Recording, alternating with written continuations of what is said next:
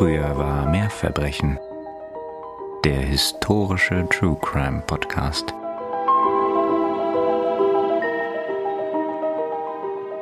Eingekeilt zwischen Dutzenden seiner Kameraden reiben seine Schultern sich an denen der anderen.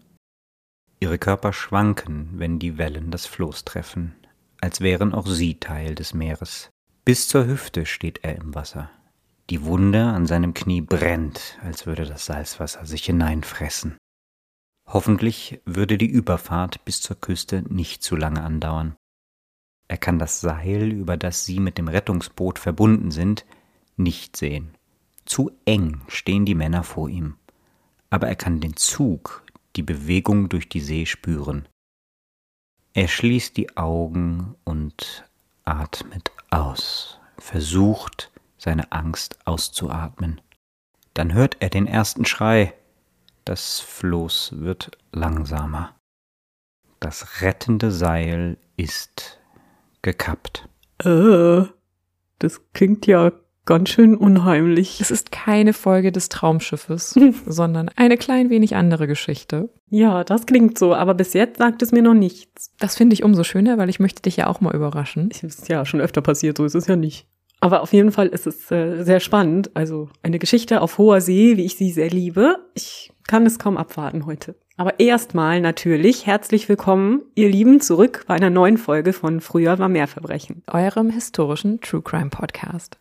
Und wir danken natürlich mit diesem Willkommen auch unserem Sprecher Daniel, dem Sprecher unseres Herzens, der wieder unsere Eröffnung gesprochen hat. Und ihr hört natürlich wie immer neben Daniel auch Katharina und Nina. Und wir freuen uns sehr, dass ihr alle wieder eingeschaltet habt heute. Und wenn ihr nicht genug bekommen könnt von uns und unseren Geschichten, dann könnt ihr doch mal bei uns auf dem Instagram-Kanal vorbeischauen und uns da vielleicht ein Abo und ein paar Likes dalassen oder eine persönliche Nachricht schreiben. Das finden wir immer besonders schön. Oder gerne auch eine E-Mail. Alle Kontaktdaten findet ihr wie immer in den Show Notes. Und dort findet ihr auch den Link zu unserer Google Map. Ich danke schon allen, die da drauf geklickt haben. Es ist toll zu sehen, dass sie genutzt wird. Ja. Und genauso freue ich mich sehr über alle Neuabonnentinnen und Abonnenten, die wir seit unserem Wiederstart nach der Sommerpause dazu gewinnen konnten. Fühlt euch gedrückt und willkommen geheißen. Also Katharina winkt, ich winke auch. Wir freuen uns sehr, dass ihr an Bord seid.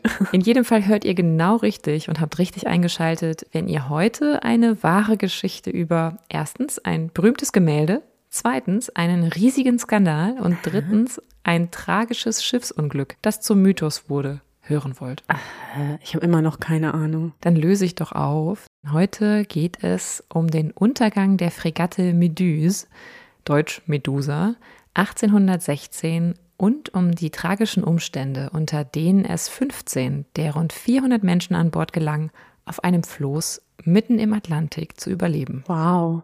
Also gehört habe ich von dem Schiff schon und auch von dem Untergang, aber ich weiß eigentlich gar nichts über die Geschichte. Und umso gespannter bin ich natürlich heute auch die Geschichte von dir zu hören. Und um euch den Mund noch ein bisschen ja, wässriger zu machen, spricht auch eine meiner Quellen von einer, Zitat, Geschichte von Verrat, Gewalt, Verzweiflung und Überlebenswillen. Uiuiui. Zitat Ende. Es ist nichts für Zartbeseitete unter euch und auch ich musste bei der Recherche ein paar Mal schlucken. Mm. Ist in dem Zusammenhang ein bisschen schwierig in der Formulierung, denn es geht auch in der heutigen Geschichte mal wieder, wie manchmal schon bei mir scheinbar, um Kannibalismus.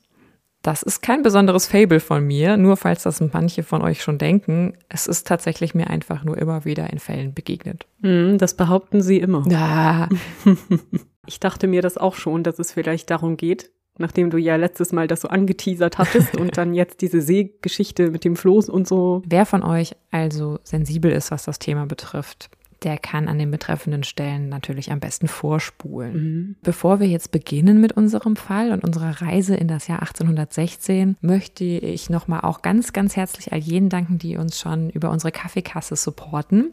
Das ist fantastisch und ermöglicht es uns, diesen kleinen Selfmade-Podcast hier zu betreiben. Also vielen, vielen Dank dafür.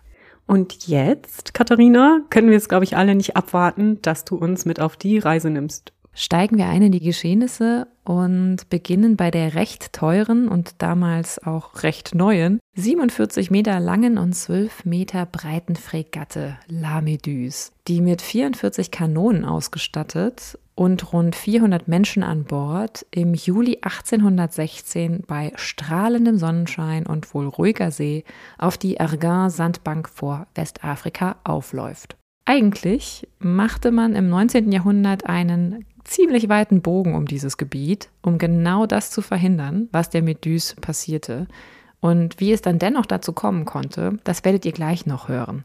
Ziel des Schiffes ist eigentlich nicht diese Sandbank, wie ihr euch schon denken könnt, sondern Menschen, französische Menschen, zur Kolonialisierung aus Frankreich auf den afrikanischen Kontinent nach Senegal zu bringen. Mhm. Ein Gebiet, das Frankreich schon seit dem 14. Jahrhundert immer wieder für sich beansprucht und beansprucht hatte. Und daher sind auf dem Schiff nicht nur Seeleute, sondern auch Soldaten, Priester, Siedler und Siedlerinnen und darunter auch Kinder. Nicht ganz unerheblich für unsere heutige Geschichte ist auch das damalige Zeitgeschehen, weil nur dann kann man die Dimensionen dieser Ereignisse richtig gut erfassen. Deswegen gehen wir mal ganz kurz in einen kleinen historischen Exkurs. Denn kurz vor diesen Ereignissen war Napoleon, der den meisten von euch sicher was sagen wird, verbannt worden. Das zweite Mal verbannt worden. Der hatte scheinbar vom ersten Mal nicht genug bekommen.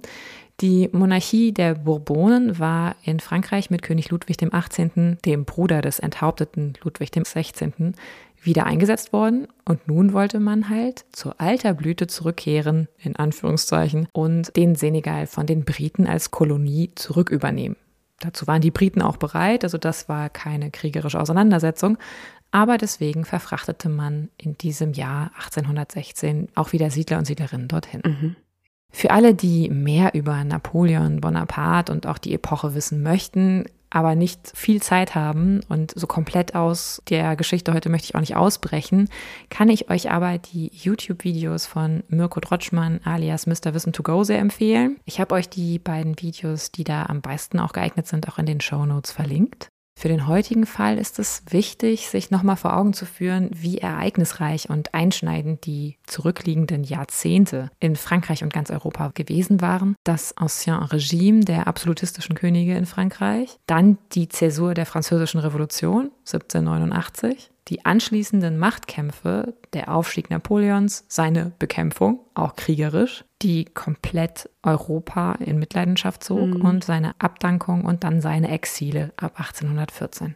1815 segelte Napoleon Bonaparte dann schließlich ins Exil nach St. Helena im Südatlantik, mehr als 1800 Kilometer vom nächsten Festland entfernt. Man wollte also diesmal auf Nummer sicher gehen. Mhm. Nun ist Frankreich zum Zeitpunkt unserer Geschehnisse mitten in einer Restauration. Also das heißt, man wollte die alten Machtverhältnisse, die vor Napoleon gegolten hatten, wiederherstellen. Also royalistische Machtverhältnisse, im Grunde fast schon wieder vorrevolutionäre Machtverhältnisse. Anhänger Napoleons wurden aus ihren offiziellen Ämtern also komplett entfernt und durch Königstreue ersetzt. Hier darf man aber nicht vergessen, Königstreue waren zu der Zeit dann auch oft schon relativ alte Menschen. Mhm. Das heißt, nicht gerade die jungen Offiziere, sondern dann wurden wieder teilweise sogar Menschen aus ihrem Ruhestand zurückbeordert.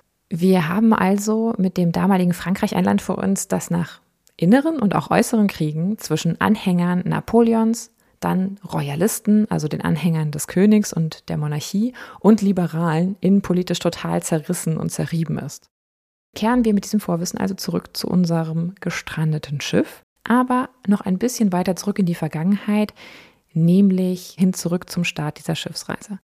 Angeführt von der Medusa, also der Meduse, macht sich von Frankreich aus ein ganzer Konvoi an Schiffen auf den Weg nach Saint-Louis in Senegal. Die Schiffe tragen so klangvolle Namen wie Loire, Argus, Echo, unter den erwähnten 400 Menschen an Bord der Medusa ist mit seiner Familie auch der Gouverneur Senegals, also der avisierte Gouverneur, französische Gouverneur Senegals, quasi auf dem Weg zum Arbeitsplatz.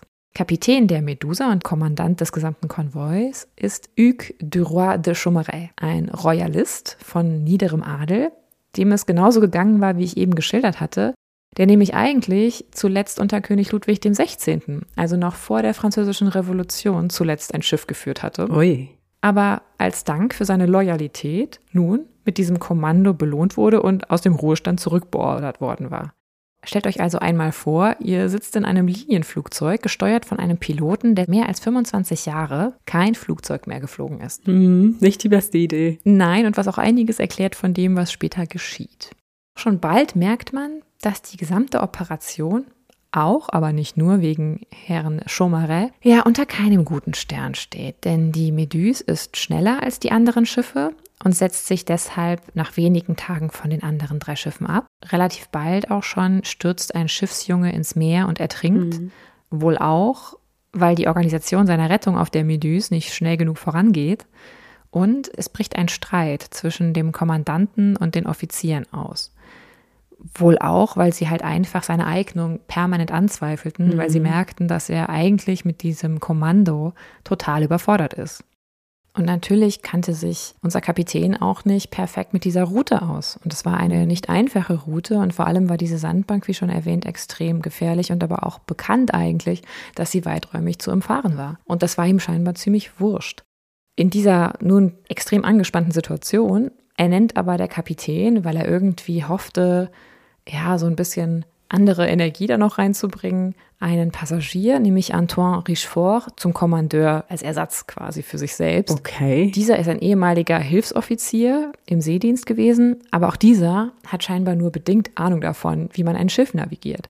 Das heißt, der Kapitän versuchte hier im Grunde Frieden zu stiften, aber in Wirklichkeit machte er alles noch viel schlimmer, weil er das Kommando mhm. an jemanden übertrug, der auch nicht viel mehr Ahnung hatte. Und deswegen war eigentlich das, was er vielleicht geplant hatte mit dieser Aktion, ging total nach hinten los.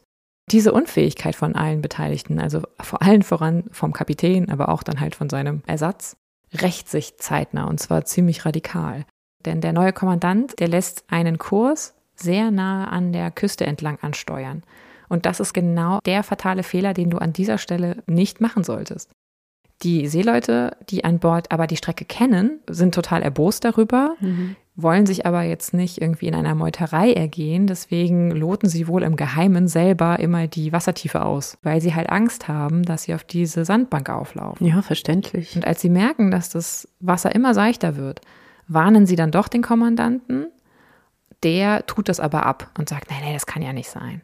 Und auch der Gerichtsschreiber, der an Bord war, Picard, der vor Jahren aber selbst schon auf einem Schiff war, was auf der Sandbank aufgelaufen war, der warnt vor dem eingeschlagenen Kurs, weil er hat es damals erlebt, dass es genauso gelaufen ist, dass man es unterschätzt hatte und dann aufgelaufen war. Alle Warnungen werden aber von den zuständigen Männern in den Wind geschlagen. Und das erweist sich als extrem fatal, denn die Medusa läuft, wie es dann nicht anders sein kann, am Nachmittag des 2. Juli auf Grund. Mhm. Und natürlich führt das sofort zu immensem Unmut bei allen Passagieren, die sich auf dem Schiff befinden. Vor allem natürlich bei den vielen Seeleuten, denen sofort klar ist, wessen Schuld dieser Schiffbruch nun ist. Ja, klar. Waren die anderen Schiffe des Konvois noch in der Nähe? Also war da Hilfe zu erwarten? Das ist das große Problem. Denn eigentlich war die Anordnung gewesen von Seiten des Marineministeriums, dass dieser Konvoi zusammenbleiben soll. Mhm. Der Kommandant hatte aber scheinbar diese Anweisung komplett ignoriert. Das führt nun dazu, dass die drei anderen Schiffe, die nun hätten helfen können, weder in Sicht noch in Rufweite sind. Damals hatte man ja auch keine Möglichkeit, ohne weiteres ein Schiff anzufunken, sondern du sitzt jetzt hier und wenn die nicht irgendwann am Horizont auftauchen, dann war es das. Mhm. Zwei Tage lang versuchen nun die Menschen an Bord der Meduse, das Schiff wieder frei zu bekommen, mit allem Möglichen, was ihnen so einfällt. Manche Sachen machen sie wohl nicht, das wurde hinterher auch manchmal angekreidet, weil zum Beispiel die Kanonen, die ich erwähnt habe, die sich an Bord des Schiffes befinden, die man ja hätte abwerfen können oder zumindest mhm. teilweise versuchen, nicht alle waren mobil, aber die, die mobil waren, hätte man ja versuchen können, loszuwerden, damit du einfach an Höhe gewinnst, damit das Schiff ein bisschen an Gewicht verliert, damit es sich vielleicht frei schiffen kann. Das wird nicht gemacht und trotzdem wird vieles andere versucht. Sie kriegen es aber nicht hin, das Schiff wieder frei zu bekommen. Und schließlich müssen sie einfach entscheiden, okay, die anderen Schiffe sehen wir nicht, da passiert nichts. Wir liegen hier auf Sand, wir müssen hier vom Schiff runter. Mhm. Es passiert aber, wie es dann später auch bei einem anderen großen, bekannten Schiff passiert, nämlich der Titanic, dass es ja leider nicht genug Rettungs- bzw. Beiboote gibt auf der Meduse, sondern lediglich eine knappe Handvoll. Mhm. Ja, das war keine Seltenheit. Ne? In jedem Fall zu wenig, um 400 Mann darauf unterzubringen.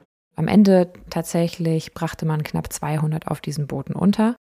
Aber wie auch bei der Titanic, wie du gesagt hast auch schon, entspricht diese Anzahl auch durchaus den Regularien. Ja. Also es war jetzt nicht so, dass die Meduse unterausgestattet war mit Beibooten, sondern genau das war eigentlich die Anzahl, die angesetzt worden war von den offiziellen Regelwerken her. Mhm.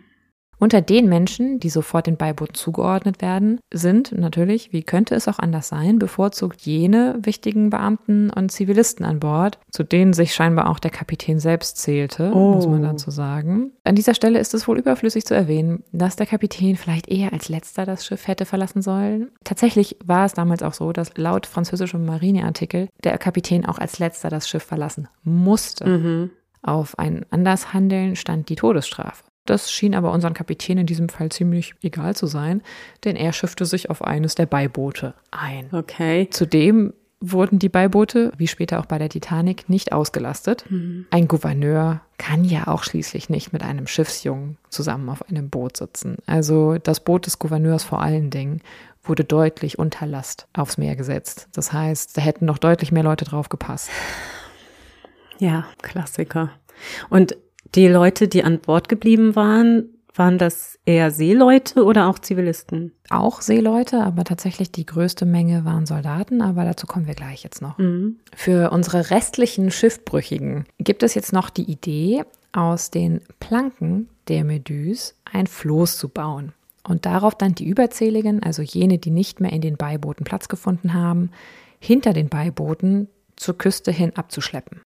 Auf unserem Instagram-Kanal findet ihr auch eine Zeichnung des Floßes und selbst Landratten wie wir erkennen ziemlich schnell darauf, dass das nur eine Behelfskonstruktion ist. Also kein Vehikel, kein Schiff, mit dem man länger auf hoher See überleben oder navigieren könnte oder was dauerhaft hochseetüchtig wäre. Also mit dem kann man sich behelfen, aber auf dem möchtest du in der Regel keine Kreuzfahrt oder längere Überfahrt unternehmen. Und die verwendeten Planken bilden am Ende eher einen losen Zusammenhalt von etwa 20 mal 7 Metern. Das war dann aber ja ein ganz schön großes Floß. Ne?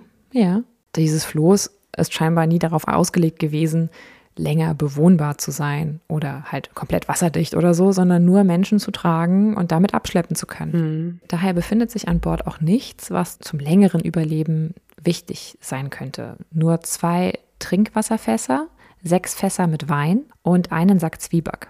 Der jedoch leider beim Transport auf das Floß ins Wasser fällt und sich deswegen mit Meerwasser vollsaugt, weshalb es am Ende kein Sack voller Zwieback war, sondern ein Sack voller Zwiebackbrei. Schließlich besteigen dann am 5. Juli 1816 150 Männer, darunter vor allem Soldaten, also über 120 Soldaten, die zu diesen Regimentern gehörten, die an Bord der Meduse gewesen waren, ein paar Matrosen und auch Zivilisten das Floß, darunter auch eine Frau. Dabei sind auch der Wundarzt Jean-Baptiste Henri Savigny und der Ingenieurgeograf Alexandre Correard. Beide hatten eigentlich schon Plätze auf den Beibooten gehabt, hatten sich aber dazu entschlossen, bei ihren Männern zu bleiben und deswegen mit aufs Floß zu gehen. Als alle eng gedrängt an Bord sind, liegt der Boden des Floßes mehr als einen Meter unter der Wasseroberfläche. Oh das Wasser reicht den Menschen also bis an die Hüfte. Sehr unbequem, weil du halt komplett nass standest. Also später berichteten sie auch, dass sie sich nicht hinlegen konnten, weil das Floß ist zwar groß, aber für 150 Mann reicht es gerade so, die mussten im Stehen schlafen. Unter den restlichen 50 Menschen, der ursprünglich 400 an Bord der Meduse, die jetzt aber noch übrig sind, also die noch nicht untergebracht sind, also man hatte knapp 200 auf die Beiboote verteilt, 150 waren jetzt auf dem Floß, also knapp 50 sind jetzt noch über, gibt es 17 Männer, die sich angesichts dieser Aussicht, also auf diesem Floß dann abgeschleppt zu werden und trotz der Androhung von Waffengewalt weigern, das Floß zu besteigen und lieber an Bord der Medusa bleiben und dort auf Hilfe warten wollen. Als diese dann Wochen später tatsächlich dort eintrifft, sind nur noch drei von ihnen am Leben. War das Schiff am Sinken oder war es da relativ sicher? Nein, nein, das Schiff war nicht am Sinken, aber es kam halt in der Regel dort niemand vorbei, weil selbst wenn, wäre ja niemand eigentlich auf die Idee gekommen, so nah an dieser Sandbank entlang zu segeln. Von daher konnte man eigentlich nur darauf warten, dass Hilfe geschickt wird von denen, die sich retten können. Oder halt von den anderen Schiffen des Konvois. Die paar Leute, die dann noch nicht untergebracht waren, finden tatsächlich doch noch auf den anderen Beibooten Platz. Da hat man dann noch so ein bisschen gestüffelt. Und nun verteut man die Beiboote mit dem Floß und macht sich auf den Weg zum Festland. Soweit, so gut.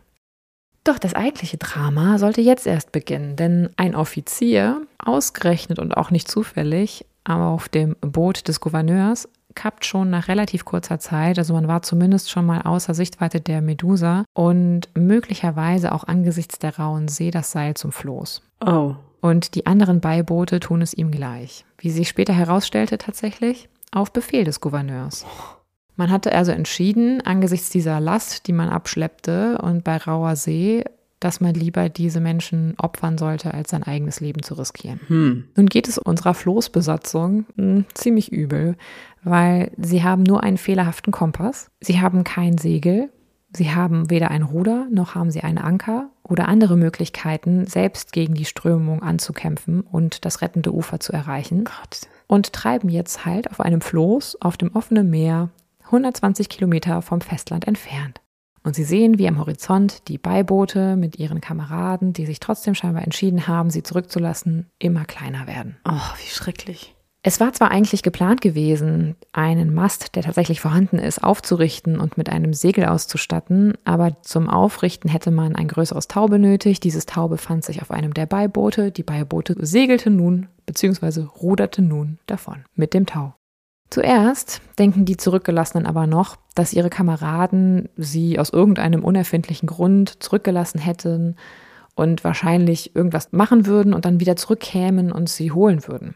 Also sie gehen davon aus, dass sie vielleicht entschieden haben, okay, wir können schneller rudern, wir können schneller segeln, wenn wir uns dieser Last entledigen. Das heißt, wir machen das und dann kommen wir zurück und holen unsere Kameraden, die wir zurückgelassen haben, auf dem Floß. Aber es wird sie niemand später wieder versuchen einzusammeln. Es kommt niemand zurück, es kommt sie niemand holen. Und damit greifen Verzweiflung und Überlebenskampf auf diesem Floß ziemlich schnell um sich. Hm. Und die folgenden Tage sollten die buchstäbliche Hölle werden. Es ist ja auch nicht besonders gesund, die ganze Zeit im Wasser zu stehen, oder? Nein, und das vor allen Dingen nicht bei meistens praller Sonne, Mhm. ohne ausreichend Nahrung und vor allen Dingen Wasser. Mhm. Als dann relativ bald auch der Hunger aufkommt, ja, greifen sie zuerst auf den durchweichten Zwieback zurück und verteilen ihn gemischt mit Wein als eine Art Teig an alle. Also jeder bekommt eine kleine Ration. Tatsächlich reicht dieser Zwieback als einzige Nahrung, die sich auf diesem Floß befindet, halt nur für eine Ration pro Person. Es gelingt ihnen zwar nun, einen kleinen Mast mit einem Segel auszustatten und aufzurichten, aber das ist so klein und unterproportioniert, dass sie damit jedoch nicht viel ausrichten können. Der schon erwähnte Wundarzt Savigny übernimmt so ein bisschen auch das Kommando am Bord des Floßes und er lässt nun eine Art Reling aus Seilen am Rand des Floßes installieren. Weil es war vorher so, dass es im Grunde, wenn du am Rand des Floßes standest, war neben dir offenes Wasser. Und nun nehmen sie halt ein paar Seile und knoten die zusammen und installieren so eine Art Reling, damit zumindest sich jemand festhalten kann. Weil bei hohem Wellengang gab es ansonsten kaum Möglichkeiten, sich festzuhalten. Vor allen Dingen im Grunde nur an deinem Nachbarn oder Vordermann oder Hintermann, weil du im Grunde eingefecht im Wasser auf diesem Floß stehst. Mhm.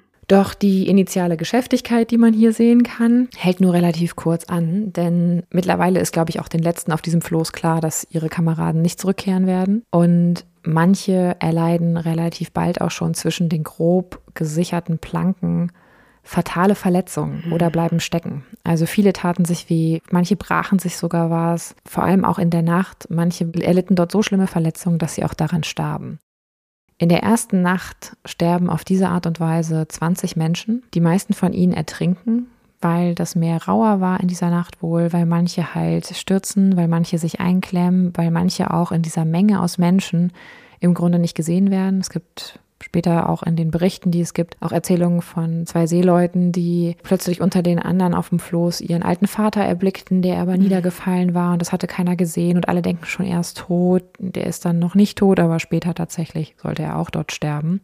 Und unter den anderen, die in dieser ersten Nacht wohl zwischen den Planken fatale Unfälle hatten, ist wohl auch die einzige Frau an Bord. Sie bricht sich wohl zwischen den Planken ihre Hüfte und wird dann als eine, ja, als eine Art Akt der Gnade, weil man nichts mehr für sie tun kann, dem Meer überlassen und ertrinkt dort. Hm.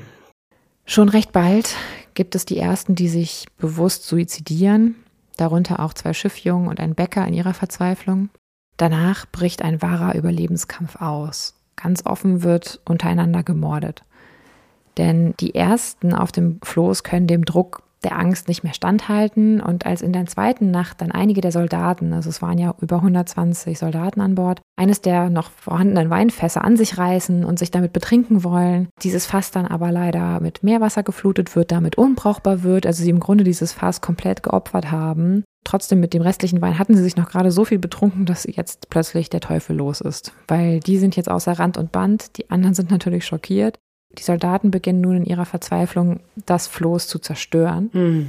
und gehen auf die anderen mit ihren Säbeln und Messern und Bajonetten los, weil sie irgendwie in ihrem Wahn, auch natürlich in ihrer Betrunkenheit, irgendwie so verzweifelt sind, dass sie sagen, komm, wir werden eh alle sterben, es hat gar keinen Sinn mehr.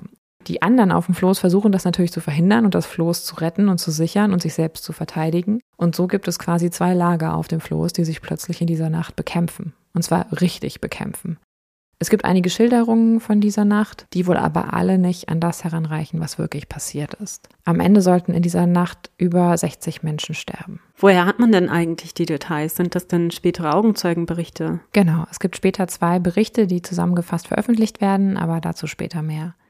Alle Weinfässer, bis auf eins, sind nun leer bzw. unbrauchbar geworden. Und viele der nun noch Lebenden, die ja nicht mehr so viele sind, sind so schwer verwundet, dass eigentlich klar ist, dass sie bald sterben werden.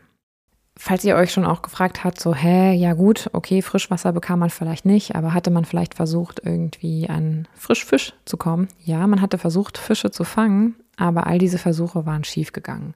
Nun ist man mehrere Tage ohne Essen. Man ist nun auch ja, seit einiger Zeit ohne frisches Wasser. Und Wein ist einfach kein Ersatz. Also selbst wenn es sich hier um verdünnten Wein gehandelt haben mag, was ja gut sein kann, ist es in praller Sonne tagsüber, glaube ich, nicht das Beste als Ersatz für klassisches H2O. Und so entscheiden sich die Ersten auf dem Floß dazu, das Fleisch der Toten zu essen, die teilweise noch auf dem Floß verstreut liegen. Mich hatte jetzt interessiert, wie die Toten dann auf dem Floß verblieben sind. Denn das war ja, hattest du gesagt, bis zu einem Meter tief mit Wasser überspült. Waren die angebunden oder einfach so eingeklemmt zwischen den anderen? Oder? Also alle, die im Grunde gestorben sind und getötet worden waren oder so, die werden ins Meer gestoßen. Aber die Toten, die noch auf dem Floß verblieben sind, das sind oft welche gewesen, die eh gestorben sind, weil sie sich zwischen den Planken eingeklemmt hatten. Dadurch waren sie im Grunde schon mit dem Floß verteut. Viele davon hatte man dann auch ins Meer geworfen. Aber zu diesem Zeitpunkt waren noch Leichen an Bord. Und denen näherte man sich nun das erste Mal mit der Absicht, auch sie zu verspeisen, beziehungsweise ihr Fleisch zu nutzen. Sie konnten kein Feuer machen, das hatten sie versucht, aber das hatte nicht geklappt. Deswegen beginnt man nun damit, die Toten zu zerstückeln. Also nicht alle, aber manche beginnen nun damit, die Toten zu zerstückeln und einige Stücke des Fleisches dann zum Trocknen in die Sonne zu legen. Hatten die Aufbauten auf dem Schiff oder worauf haben sie das dann gelegt? Nur für die bessere Vorstellung dieser Situation da war das nicht alles mit Wasser überspült. Viele Möglichkeiten gab es halt nicht, außer sie im Grunde auf Seilen aufzuspannen. Mhm. Manche aber von der Besatzung dieses Floßes weigern sich, menschliches Fleisch zu essen und versuchen es stattdessen lieber mit Stücken der Takelage oder auch mit Leder, das sie noch finden können. Teilweise haben sie auch versucht, Hüte zu essen oder ihren eigenen Kot. Mhm.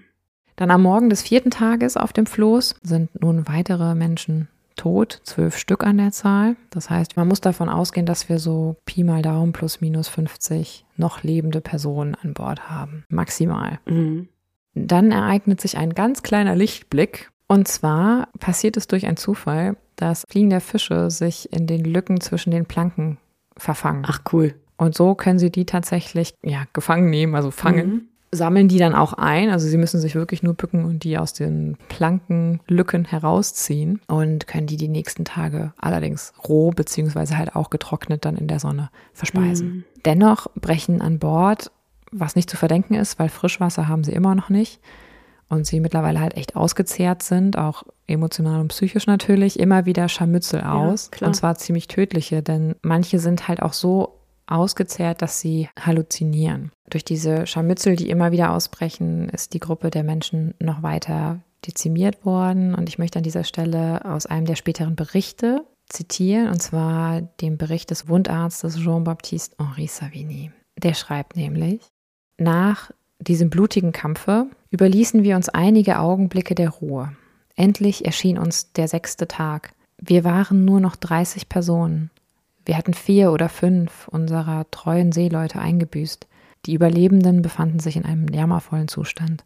Durch das Meerwasser hatte sich die Haut an unseren Füßen und Beinen ganz abgelöst. Wir waren mit Quetschungen oder Wunden bedeckt, die, gereizt vom Salzwasser, uns so schmerzten, dass wir oft laut schrien. Höchstens zwanzig unter uns konnten noch stehen oder fortschreiten. Fast unser ganzer Vorrat an Fischen war verzehrt. Es blieb kaum ein Dutzend übrig und der Wein mochte höchstens noch für vier Tage reichen. In vier Tagen, sagten wir, würde es uns an allem fehlen und der Tod unvermeidlich sein. Oh Gott, ja. An diesem Zeitpunkt sind sie knapp sieben Tage nun unterwegs. Der Wein, wie ihr gehört habt, Mhm. fast aufgebraucht und natürlich auch wahrscheinlich nicht das Sinnvollste oder Beste, was du in praller Sonne auf hoher See trinken Ja, aber solltest. besser als gar nichts, ne? Ja, sie versuchen auch immer wieder den eigenen Urin zu trinken. Mhm. Es ist so, dass sie sich nun dazu entschließen, auch die, die gerade im Sterben liegen, ins Meer zu werfen. Diese Überlegung fiel ihnen wohl nicht leicht, war aber dem geschuldet, dass sie gemerkt haben, sie haben nicht mehr genug zu essen und zu trinken an Bord, wenn man das überhaupt noch so nennen kann, was sie hatten. Und um damit im Grunde die Sterbenden zu versorgen, bei denen klar war, dass sie sterben würden. Und so entscheiden sie sich dazu, die, die gerade im Sterben liegen, direkt zu töten, indem sie sie ins Meer werfen. Mhm. Nach 13 Tagen am Ende ist nicht mehr viel von den Männern auf dem Floß übrig. Savigny berichtet später auch, und ich möchte ihn nochmal zitieren, am 17. Juli morgens schien der Himmel ganz heiter. Wir verteilten etwas von unserem Wein, als ein Offizier plötzlich ein Schiff am Horizont entdeckte und es uns mit lautem Freudengeschrei ankündigte. Indes mischte sich doch Furcht in unsere Hoffnung. Einige glaubten, das Schiff sich allmählich nähern zu sehen, andere versicherten, es triebe auf offene See. Die Brick verschwand. Aus dem Taumel der Freude versanken wir in die tiefste Niedergeschlagenheit. Aber wenn man jetzt denkt, oh Gott, jetzt geht das auch noch los, nein, sie hatten tatsächlich Glück. Und das Schiff, was sie gesehen haben, ist nämlich die Brick Argus aus dem Konvoi der Medus. Oh, das ist gut. Die Argus hatte nämlich tatsächlich davon mitbekommen oder gehört, hatte andere Überlebende getroffen, angetroffen und war nun auf der Suche nach denen, die auf dem Floß treibend hier auf dem Atlantik waren. Und kommt tatsächlich denen, die noch auf dem Floß treiben, nun zur Hilfe. Doch statt 151 Menschen befinden sich nun auf dem Floß nur noch 15. Okay. Und diese sind mehr oder weniger lebendig. Die Retter sehen nicht nur das, als sie das Floß endlich antreffen, sondern auch über das ganze Floß verstreut, an den Seilen hängend Stücke von Fleisch, die zum Trocknen aufgehängt worden waren. Mhm. Und mit dieser Rettung ist aber die Geschichte tatsächlich nicht zu Ende dieses Schiffes. Denn relativ schnell nach der Rettung der Floßbesatzung dringt diese Meldung, dringt dieses Ereignis an die Presse durch. Presse, soweit man damals von Presse reden kann. Mhm. Und relativ bald berichten auch Journalisten und kleinere Zeitungen über die Strandung der Medusa und auch über das Schicksal des Floßes, allerdings noch relativ oberflächlich. Das hatte auch damit zu tun, dass das Marineministerium, naja, versucht hatte, die Details der Vorkommnisse zu verheimlichen. Mhm. Das war ihnen nämlich nicht so genehm, dass rauskam, welche Defizite hier aufgedeckt wurden. Nämlich die Unfähigkeit eines Kommandanten, der von einem Ministerium eingesetzt worden war, dem wichtiger gewesen war, einfach jemanden hinzusetzen, der der eigenen Meinung entsprach, nämlich wieder zurück zum Royalismus, anstatt jemanden einzusetzen, der vielleicht geeignet war. Und dann gibt es natürlich noch einen Gouverneur, dem es auch sehr unangenehm war, falls herauskommen würde, dass er befohlen hatte, diese Menschen auf dem Floß zurückzulassen und das Seil zu kappen. Aber dazu gleich noch mehr. Savigny hatte aber, also unser Wundarzt, ein Memorandum verfasst, das er eigentlich gar nicht vorhatte, an die Presse zu geben, das er eigentlich aber ans Ministerium geschickt hatte, das aber der Presse durchgesteckt worden war durch Dritte, die wiederum das Ganze ausnutzen wollten, um das Ministerium in Misskredit zu bringen. Und dieses Memorandum, was dann veröffentlicht wurde in der Presse, verbreitete sich relativ schnell und in diesem Memorandum gab es deutlich mehr Details über das Unglück und über das Schicksal der Floßbesatzung. Und es wurde so schnell verbreitet auf dem europäischen Kontinent und auch in Großbritannien, dass es dann auch in der englischen Times abgedruckt wurde. Um einen Skandal nun noch zu verhindern, was aber eigentlich schon viel zu spät war, wurde nun zum Beispiel auch von Seiten des Gouverneurs Druck auf die Überlebenden des Floßes ausgeübt. Er wollte sie dazu zwingen, nicht darüber zu reden, was passiert war und das auch nicht publik zu machen. Und er hatte nämlich allen gegenüber behauptet, das Seil sei gerissen. Er hätte nie befohlen, das Seil zu kappen. Mhm. Doch unsere Überlebenden bleiben standhaft und Savigny und auch der Ingenieurgeograf Correard verfassen tatsächlich sogar und veröffentlichen ihn auch im November 1817 einen Bericht. Ein Bericht, den ich hier auch jetzt zitiert hatte mehrfach und ein Bericht, der extrem detailliert das schildert, was an Bord des Flosses geschah. Dieser Bericht der beiden, der wird schnell ein europaweiter Bestseller, Ja, das weil glaube ich. natürlich alle lesen wollen, wie schrecklich die Vorkommnisse an Bord der Meduse und dieses Flosses waren und auch natürlich, welche Unfähigkeiten sich hier offenlegten. Ich habe euch den Bericht natürlich in den Shownotes verlinkt. Die geschilderten Ereignisse in diesem Bericht, die schockierten die Zeitgenossen so sehr, dass sie in Frankreich zu einem riesigen Skandal führten. Und dies halt vor allem auch, wie schon angedeutet, weil man hier ein besonderes Versagen des Kapitäns und auch des gesamten politischen Apparates sah, das ihn eingesetzt hatte. Dem Kapitän und auch dem Apparat dahinter wurde nicht nur vorgeworfen, dass das Schiff überhaupt auf Grund gelaufen war, was einfach einem kompletten Dienstversagen zu schulden ist, sondern halt auch die Tragik der gesamten Ereignisse. Naja, und was man sicherlich auch nicht unterschätzen darf, ist ja an dieser Stelle, dass es im Grunde dieses Gesellschaftsdrama, das sich in Frankreich zu der Zeit abspielte und abgespielt hatte, vor diesem kulturellen Hintergrund, widerspiegelte im Kleinen diese Katastrophe. Ja. Ne? Denn es hat ja wieder das Leben der kleinen Leute in Anführungsstrichen, der Soldaten gekostet, Genau. die von dem Adel und den Höhergestellten quasi unter den Bus geworfen worden waren. Also das kann ich mir vorstellen, dass das Wellen geschlagen hat. Im wahrsten Sinne des Wortes. Vor allen Dingen bediente halt diese Geschichte komplett ganz viele Ressentiments, Mhm. die herrschten gegen das erstens das alte royale Regime, was im Grunde Genau. nicht in der Lage war, wirklich fähige Menschen zu ertragen, die vielleicht anderer Meinung waren. Und aber auch Ressentiments über die Unfähigkeit auch der laufenden Restauration, die er versuchte, genau die wieder einzusetzen. Ja, und dann ist es ja auch so eine schöne Metapher mit diesem Schiff, das durch das alte Regime auf diese Sandbank Ja. gesteuert wird und die Menschen sterben und das ist eigentlich in seiner unglaublichen Tragik ja beinahe eine gute Beschreibung der aktuellen politischen Lage. Und schön, dass du das sagst, weil genau diesen Gedankengang hatte wenig später auch ein Künstler, der damit sehr berühmt werden sollte, aber dazu gleich. Hm. Denn ich möchte noch kurz sagen, dass die juristische Aufarbeitung der Geschehnisse tatsächlich wirklich sehr zu Ungunsten der Schuldigen lief, was ja ein kleiner Lichtblick dann am Ende des Horizontes ist. ja, allerdings. Denn der Kapitän Chaumaret wird später vor Gericht gestellt, was er ja musste, weil er das Schiff im Grunde nicht zuletzt verlassen hatte und nicht Sorge getragen hatte, dass es der gesamten Besatzung gut geht und dass klar ist, wie die gesamte Besatzung vom Schiff kommt. Allerdings wird er zu nur drei Jahren Haft verurteilt und Sauvigny und Couriard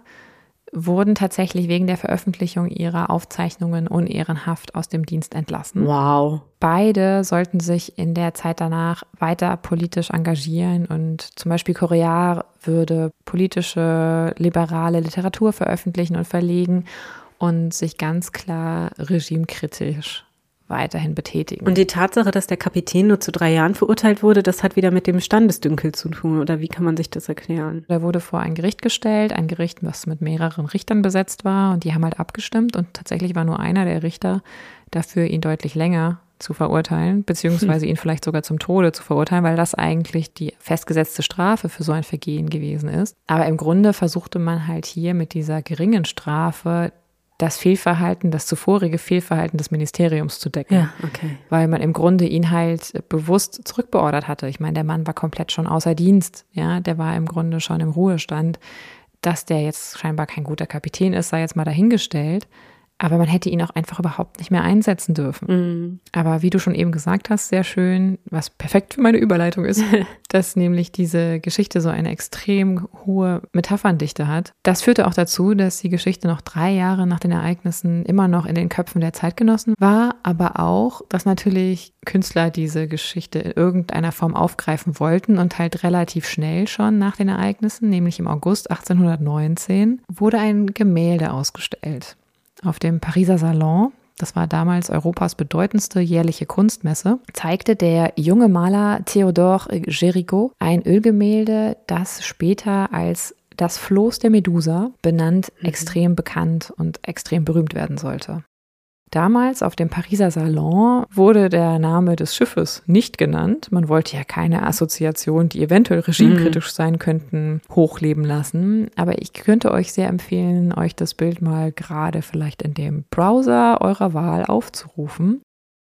Dieses Bild ist ein ziemlich monumentales Ölgemälde, misst 4,9 mal 7,1 Meter und hängt heute in den Salle Rouge im Louvre. Also wer es sich in Live anschauen mag, dem würde ich empfehlen, na, äh, Paris aufzusuchen. Das Bild, ich beschreibe es euch natürlich, zeigt in einer, finde ich, ziemlich beeindruckenden Plastizität und Wucht aus vor allem dunklen Braun- und Rottönen. Im Vordergrund ein Floß in tosendem Meer dessen Besatzung sich bis auf einen Mann, der nachdenklich und resigniert am Boden sitzt, Richtung Horizont trägt. Denn dort geht nicht nur die Sonne auf, also es zeigt eine Morgensituation, sondern ganz klein lässt sich am Horizont auch ein rettendes Schiff erkennen.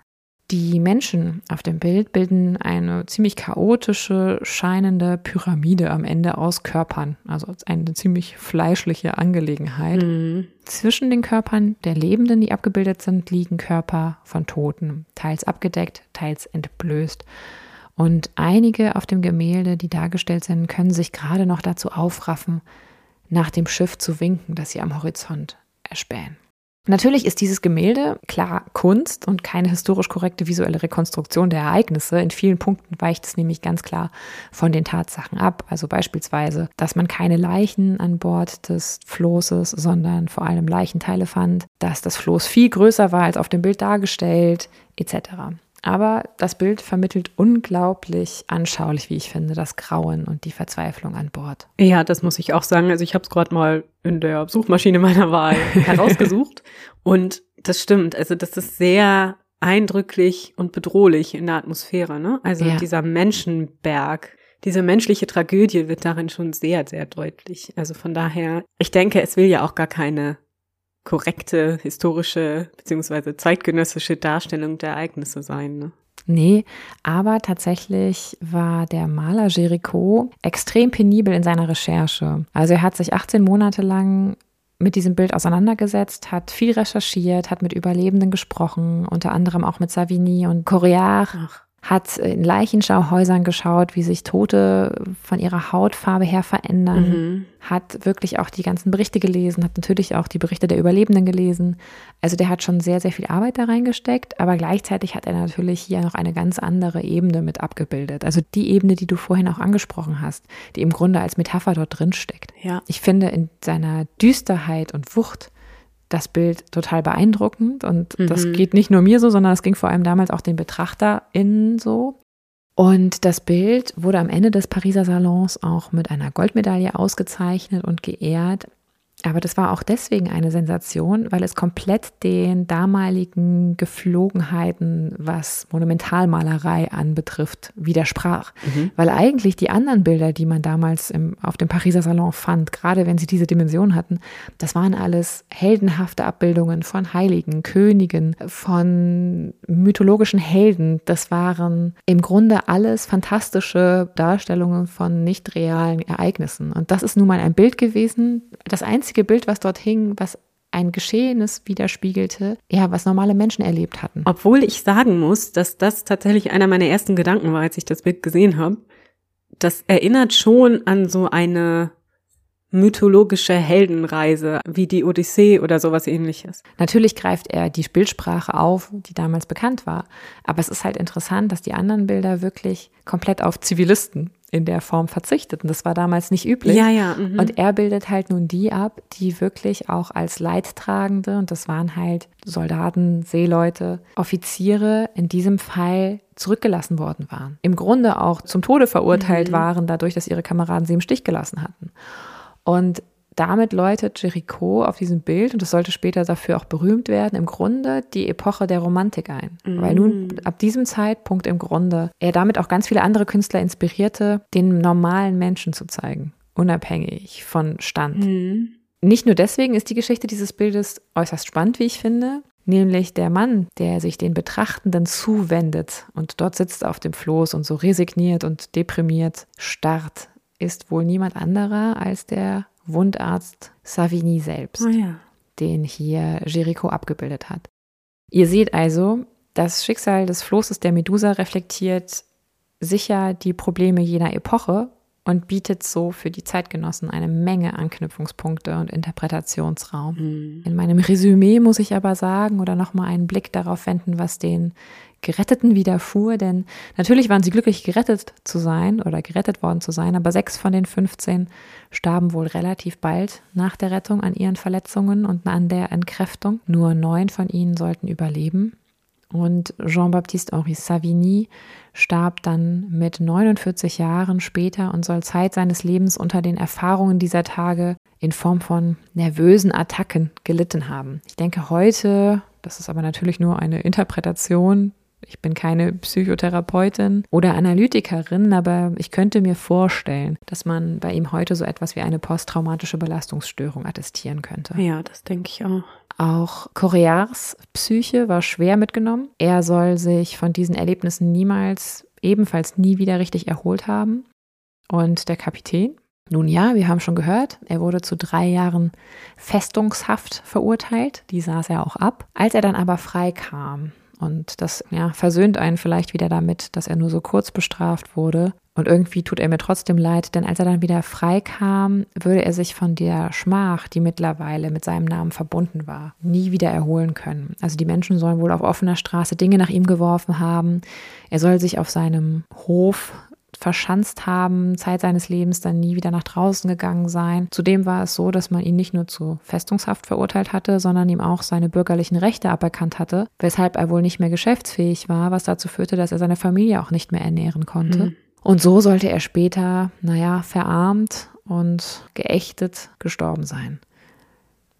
Und damit, ja, beende ich für heute diese tragische Geschichte von Menschen, die zu Mördern wurden. Was für eine traurige Geschichte.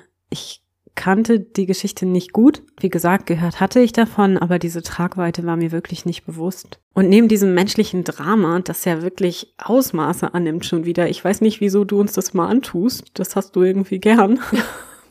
Ja. Neben diesem menschlichen Drama ist auch der Zeitpunkt der Geschichte, wie du ja auch gesagt hattest, einfach so ja, pointiert, kann man schon fast sagen, ne? Ja. Weil natürlich auch der Kannibalismus-Aspekt zum Beispiel, dieses Menschen essen Menschen, ist ja auch eine Metapher im Grunde wieder, dieses ja. Verschlingen des Nächsten. Es ist schon in seiner Gänze einfach, ja, es könnte auch das Konstrukt eines Künstlers sein, muss man schon sagen. Aber wie war das eigentlich? Wurde dieser Kannibalismus-Aspekt diskutiert später? Du meinst im Sinne von, dass er mit einem Vorwurf verbunden wurde? Also, soweit ich das quasi überschauen kann, über die Quellen war immer allen Beteiligten, die später darüber berichteten, klar, dass es keine komplett freiwillige Entscheidung gewesen war, derer, mhm. die sich dessen bedient hatten, sondern im Grunde eine Tat der Verzweiflung. Soweit man sehen kann, ist auch keiner bewusst getötet worden, um ihn zu essen. Das heißt, man griff auf schon Verstorbene zurück. Und wie ich aus den Berichten von Savigny und Correa las, war es auch so, dass es einigen tatsächlich gelang, sich nicht vom Fleisch ihrer Floßgenossen zu ernähren. Mhm. Inwieweit das stimmt oder ob das später Schutzbehauptungen war, das kann ich nicht beurteilen. Ich glaube, das ist am Ende auch, da ist die zeitliche Distanz und natürlich auch generell die Distanz. Wir können uns das nur vorstellen. Ich glaube, keiner von uns kann nachempfinden, was man bereit ist zu tun oder nicht bereit ist zu tun in einer solchen Notlage. Auf jeden Fall, ja. Ich sehe das nur so im Vergleich mit der Donnerparty-Geschichte. Ja.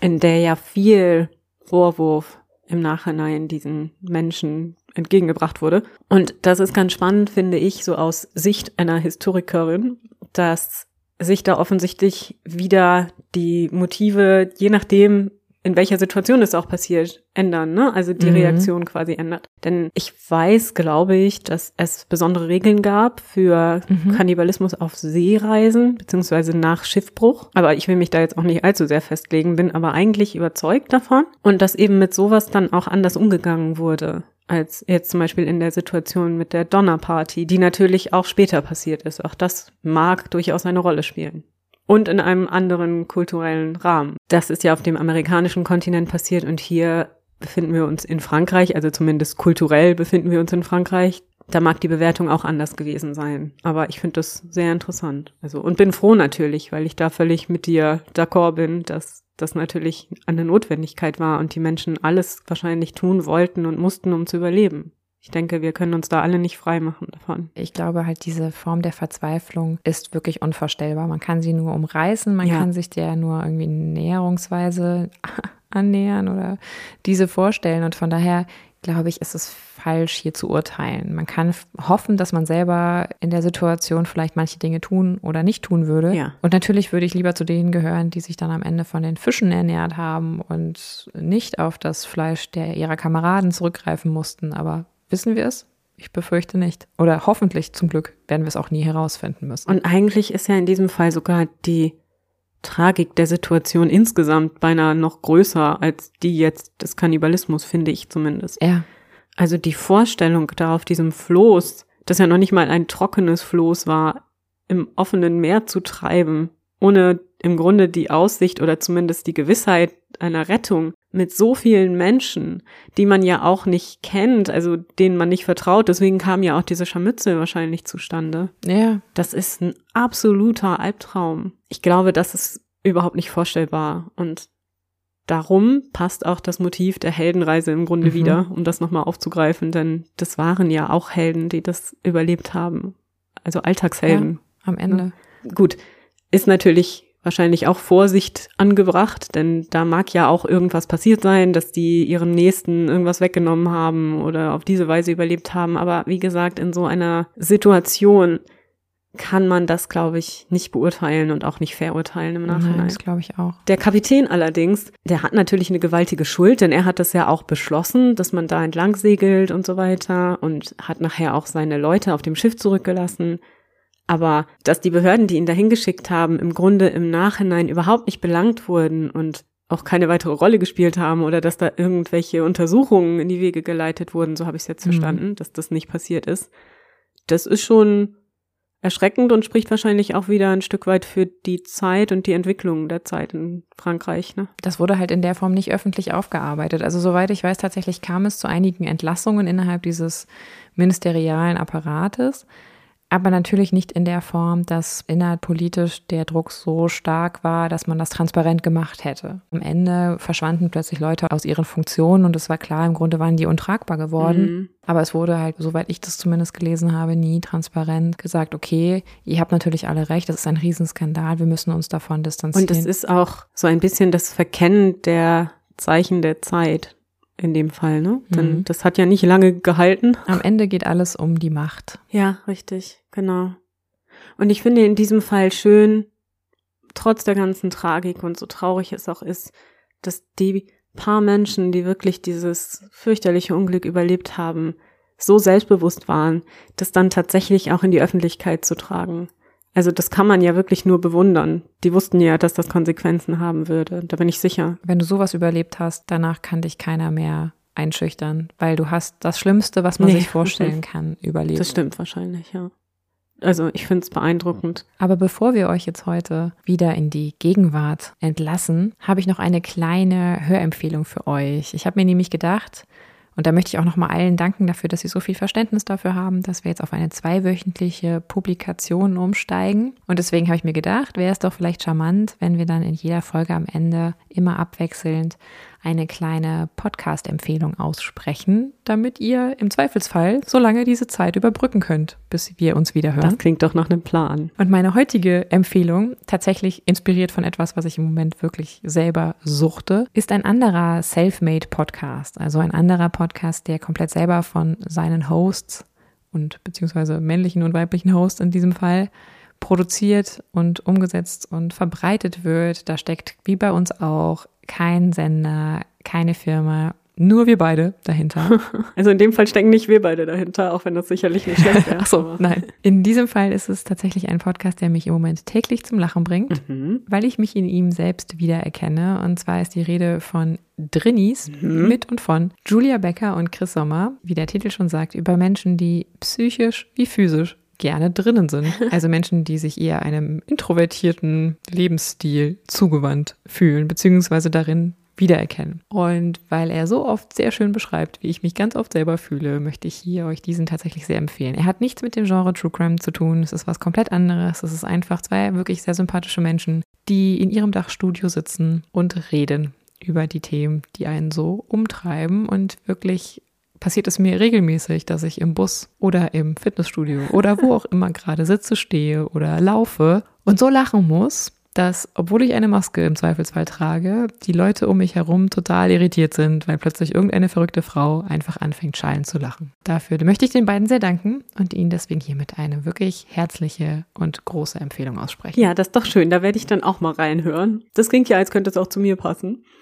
Und ne, lasst uns wissen, wie es euch gefällt. Yes. Und teilt es gerne auch noch mit anderen. Genau, dass ihr auch ja nicht auf dem Trockenen sitzt. Das ist ja auch wichtig. Man braucht ja immer ein bisschen neues Hörfutter. Aber bevor wir jetzt zum Ende kommen, Katharina, vielen Dank. Ne? Du hast das ja so schön wieder ins Positive zurückgekehrt. Das hat uns, glaube ich, auch ganz gut getan. Das war ja wieder eine sehr tragische Geschichte heute. Und trotzdem denke ich eine sehr wichtige. Und deswegen vielen Dank, dass du sie uns näher gebracht hast. Sehr, sehr gerne. Solche Geschichten finde ich relativieren immer doch manchmal sehr wenn man selber Sorgen hat Mhm. oder selber in einer blöden Situation steckt, dann relativieren sie doch ganz oft so sehr den Blick auf die Probleme und die Tiefe der Probleme, in der man sich manchmal selber wähnt. Das stimmt. Perspektive ist alles. Und von daher eröffnen wir euch jetzt die Perspektive auf die nächste Folge, die wir dann in zwei Wochen mit euch teilen werden. Und Nina, kannst du uns schon sagen, wo und wann du uns hin entführst? Ja, gerne doch. Also meine Folge wird weniger dramatisch und weltgeschichtlich relevant. Es geht wieder um eine etwas persönlichere Geschichte und zwar verschlägt es uns in das 17. Jahrhundert, für das ich ja auch eine Hm. gewisse Leidenschaft habe und zurück in mein geliebtes Inselreich England. Und es ist eine Geschichte voller Intrigen und Liebe und Betrug und Hexerei, alles was eben das 17. Jahrhundert so zu bieten hat. Das werden wir hier in zwei Wochen dann gemeinsam uns anhören. Oh ja, dann freue wahrscheinlich nicht nur ich mich sehr darauf. Ja, also ich freue mich auf jeden Fall und hoffe, dass ihr auch nächstes Mal wieder mit dabei seid. Bei The One and Only. Früher war mehr Verbrechen. Eurem historischen True Crime Podcast.